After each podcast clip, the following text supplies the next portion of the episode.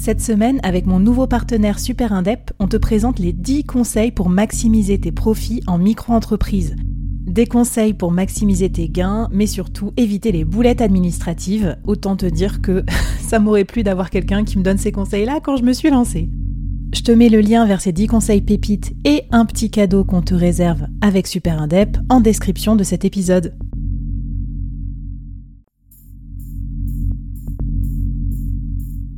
Quoi ressemblerait ton business si tu pouvais être épaulé par les meilleurs experts? Avoir un board de rêve disponible 24 heures sur 24 pour t'aider, répondre à tes questions? Je suis Flavie Prévost et ce board, je l'ai créé pour toi dans ce podcast. Tu es dirigeant, entrepreneur, freelance ou tu vas bientôt te lancer? Ne reste pas tout seul dans ton coin. Inspire-toi des conseils des meilleurs chaque jour par ici, à mon micro. Et si tu l'oses, on te mettra au défi parce que nous, ce qu'on aime bien, c'est te faire progresser vite et bien. Alors bienvenue à toi, bienvenue dans ton board et bon épisode.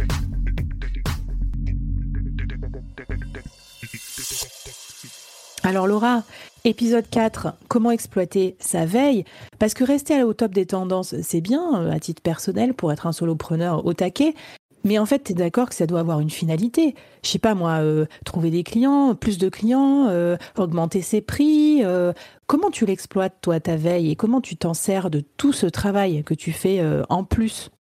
Alors, déjà, rappelle-toi, au premier épisode, on a parlé d'avoir des objectifs pour sa veille. Donc ça, c'est très important d'avoir des objectifs pour sa veille parce que c'est ce qui va guider la façon dont tu vas exploiter ta veille. Donc selon tes objectifs, tu vas l'exploiter différemment. Par exemple, sur de la création de contenu, tu vas choper une idée en veille si c'est un de tes objectifs, mais tu peux avoir besoin de faire euh, des recherches complémentaires pour euh, venir trouver un nouvel angle ou pour euh, avoir des sources, des sources différentes à, à proposer.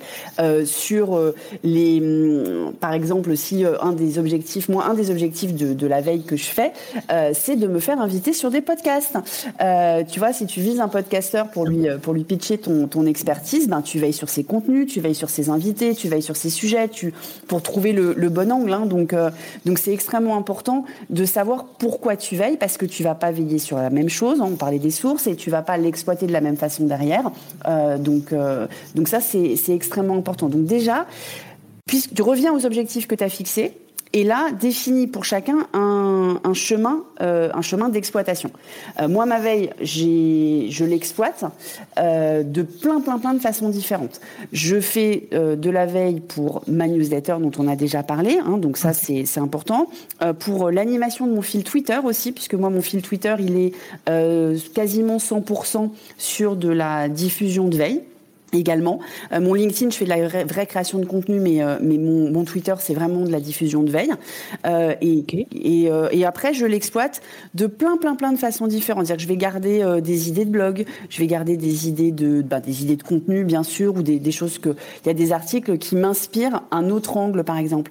Je vais moi-même rédiger des contenus, je propose des tribunes, donc bah, j'ai besoin parfois aussi de me, de me, constituer un petit pool de, de, de points de vue sur le sujet pour trouver mon point de vue unique euh, sur quelque chose qui a été traité, parce que n'oubliez pas, vous avez le droit de parler de choses dont tout le monde parle. Votre point de vue, il est unique et ne vous dites pas euh, c'est bon, tout le monde l'a déjà fait. quoi.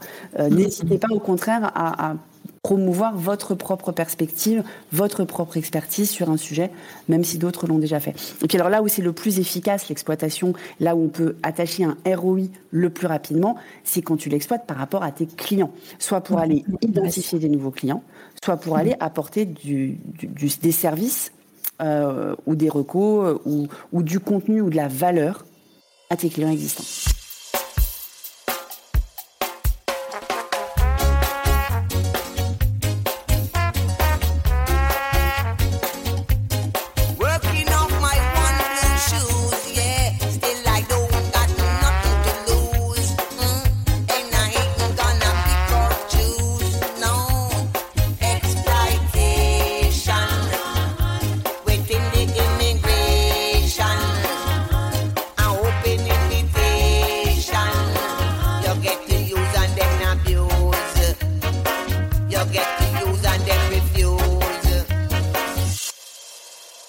Est-ce que tu peux nous donner des exemples? Comment tu fais ça? Parce que je, vois bien tout le potentiel. J'y réfléchissais même pour moi en me disant, euh, je sais pas, tous mes trucs Web 3, tous mes trucs partenariats, nouveaux médias, tout ça, je pourrais, euh, en, faire bénéficier mes clients, mais je sais pas trop sous quelle forme.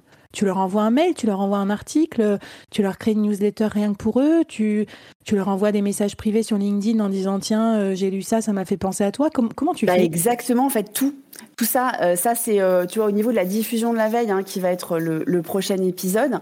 en fait, il faut que tu réfléchisses à tes objectifs d'exploitation d'abord.